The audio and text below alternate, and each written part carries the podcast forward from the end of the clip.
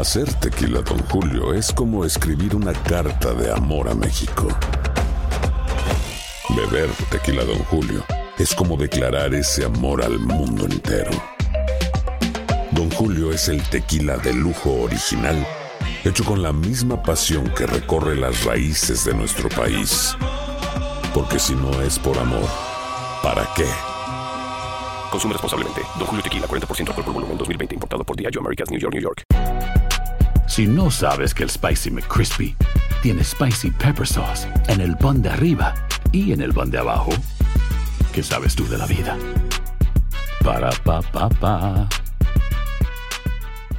Cassandra Sánchez Navarro junto a Catherine Siachoque y Verónica Bravo en la nueva serie de comedia original de VIX, Consuelo, disponible en la app de VIX ya. Bienvenidos al podcast del Noticiero Univisión Edición Nocturna. Aquí escucharás todas las noticias que necesitas saber para estar informado de los hechos más importantes día con día. Buenas noches, hoy es jueves 4 de enero y estas son las noticias más importantes del día. Se dan a conocer nuevos detalles sobre los motivos que tendría el adolescente que atacó una escuela en Perry, Iowa y dejó un muerto y cinco heridos antes de quitarse la vida. El alcalde de Nueva York demanda a las compañías de autobuses que llevan migrantes a la ciudad como una medida para frenar el flujo migratorio. Esa es una demanda eminentemente civil que lo que busca es resarcimiento, pago de daños. En su intento de llegar a Estados Unidos, un migrante venezolano pierde ambas piernas tras subirse al tren La Bestia en México. Que hay que darle gracias a Dios que al menos todavía estoy vivo. Y científicos de una universidad desarrollan una prueba de huellas dactilares que ofrece una alternativa a las mamografías, que no causa dolor y no es invasiva. Les tenemos detalles sobre este nuevo test. Comienza la edición nocturna. Muy buenas noches. Un tiroteo en una escuela en Perry, Iowa, dejó un muerto y cinco heridos esta mañana. Un adolescente de 17 años valió a estudiantes y también al personal y mató a un estudiante de sexto grado. El atacante murió aparentemente de heridas autoinfligidas. Y esta noche, Elian, se conocen nuevos detalles del sangriento hecho y los motivos que habría tenido el adolescente para dispararle a sus compañeros de escuela, como nos cuenta Viviana Ávila. El caos y la conmoción rompieron la tranquilidad de Perry, Iowa, un poblado de 8.000 habitantes, cuando esta mañana un pistolero abrió fuego en la escuela secundaria de esa localidad. El saldo, un estudiante de sexto grado muerto y cinco personas más heridas, entre ellas el director de la escuela secundaria, Dan Marburger. Un poco desorientado, el pueblo es pequeño, uno piensa eso no eso no va a pasar aquí. El hecho se registró en el primer día de clases después del receso escolar de diciembre a las 7:37 minutos de la mañana hora local. Siete minutos después arribó la policía y encontró a varios heridos. Vaya, se balearon a dos personas. Juan Carlos Bautista Meraz transmitió en vivo estas imágenes después de haber recibido la llamada de sus hijas para alertar a la comunidad. Me llamó mi hija, uh, bien asustada, gritando y llorando de que uh, estaban disparando y que ellas se iban al gimnasio, que se iban a ir a esconder y cuando ella me está diciendo eso yo escucho los balazos atrás de la cabeza, a mí atrás de, del teléfono. Las autoridades identificaron al pistolero como Dylan Butler, de 17 años de edad, estudiante del plantel. Las autoridades indicaron que lo encontraron rápidamente con una herida de bala autoinfligida y que hallaron un improvisado artefacto explosivo dentro de la escuela, además una pistola y una escopeta en su poder. Y amigos del señalado pistolero indican que él era víctima de acoso. He was a good person. He was hurting. He got tired. He got tired of the bullying. He got tired of the harassment. His parents went to the school and talked to the school, and they did absolutely nothing. They did nothing. They sat and they listened, but they didn't do jack. Nothing. La gobernadora de Iowa extendió sus condolencias a la comunidad. Las autoridades continúan investigando el motivo de este hecho, el primer tiroteo escolar en apenas cuatro días del 2024. Y mañana el distrito de Perry, Iowa, con 1.725 estudiantes, ha cancelado sus clases, ofrecerá consejería a aquellos impactados por esta tragedia y las banderas en ese estado se mantendrán a media asta. En Chicago, Viviana Ávila, Univision. Viviana, gracias. Nos vamos a Nueva York, donde el alcalde de la ciudad dijo basta. Y es que presentó una demanda por 700 millones de dólares en contra de las empresas de autobuses que están llevando migrantes desde Texas. Pero el gobernador tejano Greg Abbott ya cambió su táctica. Ahora está enviando a los migrantes en trenes y Peggy Carranza tiene la información. Macarena Vélez y su hijo de 11 años están entre los más de 1.200 migrantes que, según el gobierno de Nueva Jersey, han llegado a ese estado en autobuses provenientes de Texas, aunque su destino final es Nueva York. Era como un, un puente, una estación, algo así, y nomás nos dejaron ahí ya como que cada uno vea para dónde se va, pues tiene su dirección y dónde te vas y ahí a uno preguntando a las demás personas que estaban en la estación, ¿no? ¿Cómo llego hasta a, Manhattan? ¿Cómo llego para el otro lado? Y así. El alcalde de Nueva York, Eric Adams, restringió la llegada de estos autobuses y ahora estarían arribando a Nueva Jersey. También presentó una demanda contra estas compañías de transporte que busca más de 700 millones de dólares. Esa es una demanda eminentemente civil que lo que busca es resarcimiento, pago de daños. Mientras en Denver, las autoridades desmantelaron un campamento con cientos de migrantes por razones de salud y seguridad y hasta una tienda de campaña se incendió en el proceso. Luego, los migrantes fueron reubicados en refugios. Para acá y allá para acá nos tienen, corriendo. Que no tengo respuesta ahorita para nadie. ¿A quién le pregunto? Tengo que preguntarle a alguien. Además, en Chicago se inició la construcción de un centro de acogida para migrantes que consistiría en seis carpas con calefacción y que abriría las próximas semanas. Ya varios alcaldes en Nueva Jersey se han sumado a otros funcionarios en Illinois al decir que no podrían cargar el peso de esta crisis e incluso algunos han advertido que regresarían a los migrantes. En Sicocos, Nueva Jersey, Peggy Carranza, Univisión. Y pasamos a México, donde un migrante venezolano perdió ambas piernas tras intentar subirse al avión conocido como La Bestia. El joven de solo 26 años fue auxiliado por la Policía Estatal, donde ocurrieron los hechos y fue llevado de emergencia para recibir atención médica. Jessica Cermeño nos tiene el reportaje sobre el trágico incidente. Carlos Eduardo Sarmiento estuvo casi un mes postrado en esta cama y su último viaje sobre la bestia el pasado 6 de diciembre lo recuerda como una pesadilla. Ahí se paró para recogerlo, pero cuando yo me estaba subiendo estaba lloviendo y había mucha tierra. Rebaló, y me rebalé. Ya el tren estaba arrancando y ya me caí. El tren le cortó ambas piernas. Va a doler un poco. Y antes de que llegaran policías y paramédicos a auxiliarlo para sobrevivir, este venezolano de 26 años tuvo que improvisar y él mismo frenó su hemorragia. Torniquete con las trenzas de los zapatos las agujetas que traía puestas. Claro, me trancó la sangre porque de una vez enseguida sentí que la pierna se, se durmió, porque la apreté duro, porque si no la, la sangre se me iba a desangrar después si no hacía eso. La caída ocurrió en Aguascalientes, en el centro de México. Alfredo Torres fue uno de los agentes que esa noche le salvó la vida. Cuando nosotros llegamos pues, este, manoteando con las manos, nos, nos pedía ayuda. Andaban trabajando con él, lo dejaron botado, prácticamente lo dejaron morir. Así, el sueño americano de Carlos llegó a su fin. No lo volvería a intentar porque es mucho, mucho riesgo, mucho trabajo, pasa uno muchas cosas. No, prefiero pasarlo ya en mi país más bien. Y su tragedia no es la única. Hace unos días, también en Aguascalientes, un migrante fue arrollado por una locomotora porque se quedó dormido en las vías. Y en Querétaro, una niña de 5 años perdió una pierna. Además, en Nuevo León, una bebé de 5 meses perdió la vida al caerse de los brazos de su madre cuando la mujer intentaba también subirse a un vagón. Que hay que darle gracias a Dios que al menos todavía estoy vivo. En México, Jessica Cermeño, Univisión. Jessica, gracias. Y también al menos 20 personas sufrieron lesiones leves cuando un tren del metro de Nueva York se descarriló tras ser golpeado lateralmente por un tren de trabajo de la Autoridad Metropolitana de Transporte. Unas 300 personas fueron evacuadas tras este incidente. También fueron evacuados los pasajeros de otro tren que no estuvo involucrado en el accidente, pero que quedó varado en el túnel por el descarrilamiento.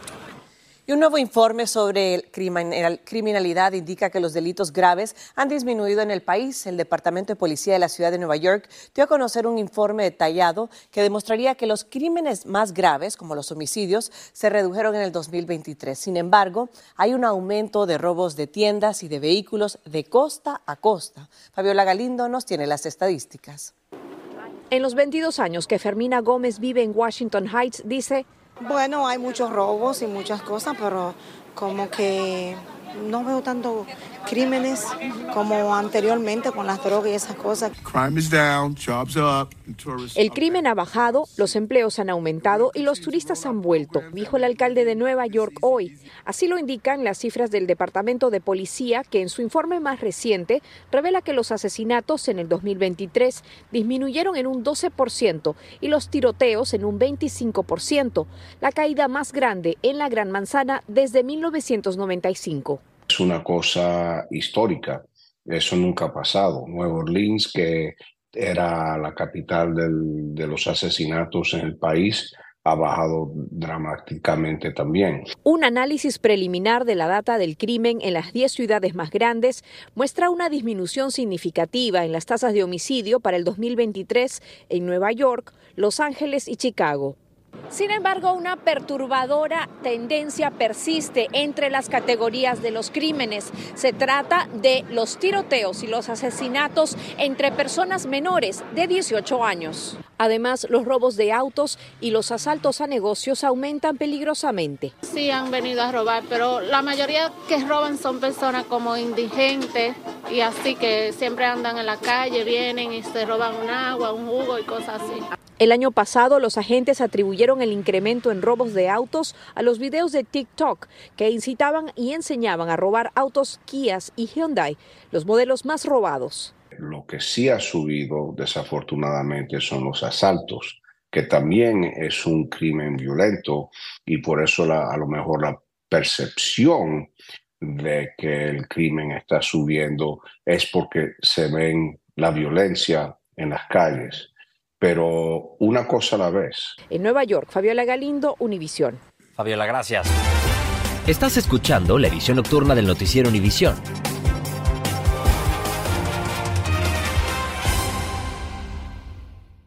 Cassandra Sánchez Navarro junto a Catherine Siachoque y Verónica Bravo en la nueva serie de comedia original de VIX, Consuelo, disponible en la app de VIX ya. Continuamos con el podcast de la edición nocturna del noticiero Univisión.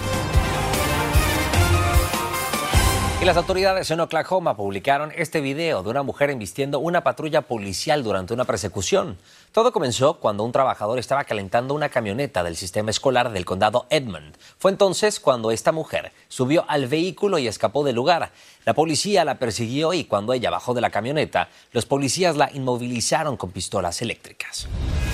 Las autoridades en Ohio buscaban evidencia sobre la muerte de una mujer cuyo cadáver fue encontrado desmembrado en noviembre, pero lo que hallaron esta vez fueron más partes de un cuerpo humano. Se desconoce si aún los restos encontrados el miércoles pertenecen a la misma mujer encontrada en noviembre. Algunos fanáticos y comensales de los restaurantes TGI Fridays se sorprendieron cuando esta semana descubrieron que su restaurante local había cerrado para siempre. La cadena anunció que cerró 36 locales de bajo rendimiento y esto sucedió en Nueva Jersey. Fue el más afectado, de hecho, con siete locales. También se cerraron seis locales en Massachusetts, cinco en Nueva York, así como algunos en California, Colorado, Florida, Texas y Pensilvania. Y los estadounidenses aumentaron sus compras por Internet durante las fiestas navideñas. Adobe Analytics afirma que gastaron la cifra récord de 222 mil millones de dólares en productos electrónicos, juguetes y otros artículos. El gasto realizado entre el 1 de noviembre y el 31 de diciembre supone un aumento de casi el 5% con respecto a la temporada anterior. Atención a lo siguiente, porque muy pronto podría haber un nuevo método para detectar el cáncer de mama. Se trata del resultado de las investigaciones de científicos ingleses, quienes estarán usando las huellas dactilares de las mujeres para poder detectar la presencia de ese cáncer. Serían igual de efectivas que las mamografías, pero sin el dolor que éstas ocasionan. Juan Carlos González nos explica. Muy joven, ¿verdad? Sí, yo empecé a los 45. La señora Teresa Hernández dice que la piensa cada vez que llegue el momento de someterse a la mamografía. Sí, pues me, me preparo para el dolor. Mentalmente, sí. Y es que aseguran, es algo necesario pero tedioso. Es muy incómodo, muy doloroso, feo, no sé. Sí, no me gusta. Y ni hablar de las biopsias, algo todavía peor Sin embargo, ahora surge una alternativa. Se trata de un examen a través del sudor que hay en las huellas dactilares de la mujer, método desarrollado por los científicos de la Universidad Sheffield Hallam de Inglaterra. El sudor contiene diferentes moléculas, pero lo que nos interesa son las proteínas, explica la profesora Simona Francese.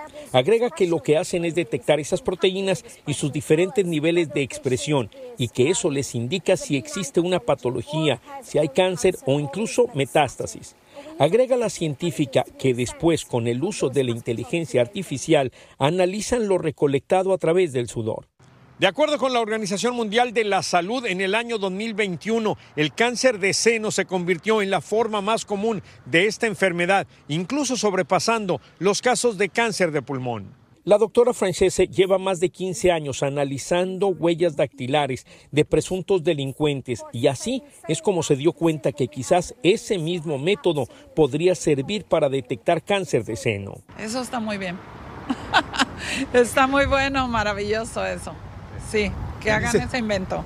Prefiero ir a dar un poquito de sudor al dolor. Pero mientras este sistema es utilizado, médicos recomiendan a usted que se practique la mamografía anualmente si tiene más de 40 años de edad, ya que esto podría salvarle la vida. En Los Ángeles, Juan Carlos González, Univisión. Y se le complica la candidatura presidencial al actor mexicano Eduardo Verástegui. Y es que el Tribunal Electoral del Poder Judicial le negó una prórroga para conseguir las más de 900 mil firmas digitales que tendría que obtener para inscribirse como un candidato independiente. El plazo se le vence a Verástegui el 6 de enero. Y también en Guatemala crece la expectativa a medida de que se acerca el próximo 14 de enero, fecha en la que Bernardo Arevalo de León estará asumiendo la presidencia del país.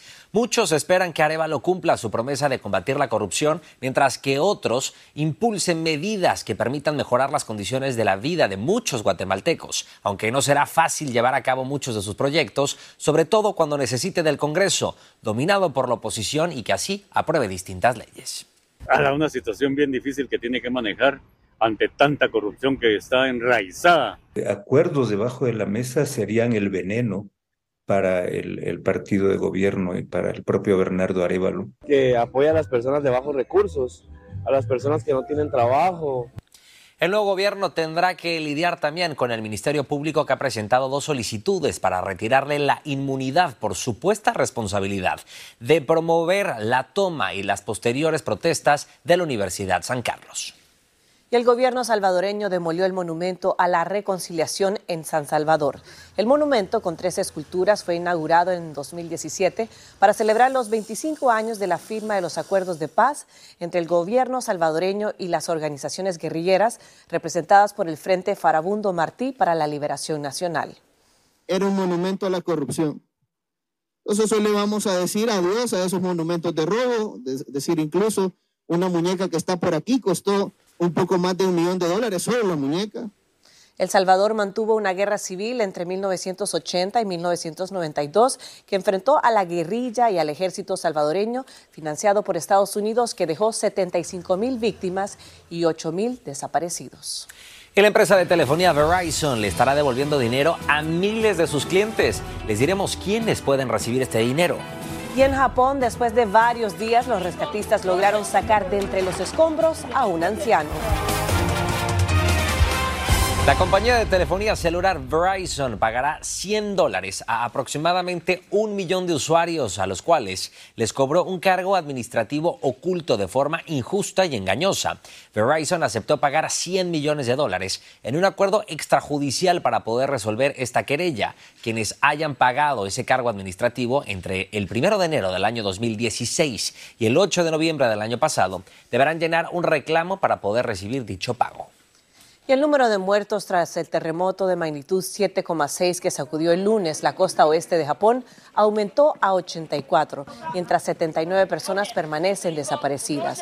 Los rescatistas lograron extraer a una persona debajo los escombros de su casa mientras su familia esperaba ansiosa. Los equipos siguen buscando sobrevivientes. Y Oscar Pistorius, el reconocido atleta paralímpico sudafricano, saldrá de prisión en las próximas horas bajo fianza y con la condición de que tendrá que vivir bajo estrictas condiciones en casa de alguna persona de su familia. Esto también mientras cumple los restantes nueve años de sentencia por homicidio tras dispararle a su novia Reed Steenkamp en el año 2013. Gracias por escucharnos. Si te gustó este episodio, síguenos en Euforia, compártelo con otros publicando en redes sociales y déjanos una reseña. Cassandra Sánchez Navarro junto a Catherine Siachoque y Verónica Bravo en la nueva serie de comedia original de VIX, Consuelo, disponible en la app de VIX ya.